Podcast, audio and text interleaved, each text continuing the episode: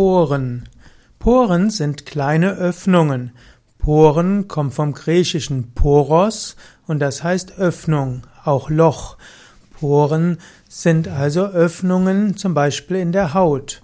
Man spricht zum Beispiel in Geweben wie Blätter oder Haut, wo es durchlässige ja, Durchlässigkeit gibt für Luft und Wasser.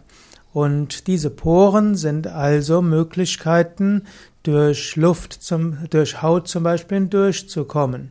Zum Beispiel der Schweiß kann nach draußen gelangen und durch die Poren der Haut können auch bestimmte Stoffe nach innen hineingebracht werden.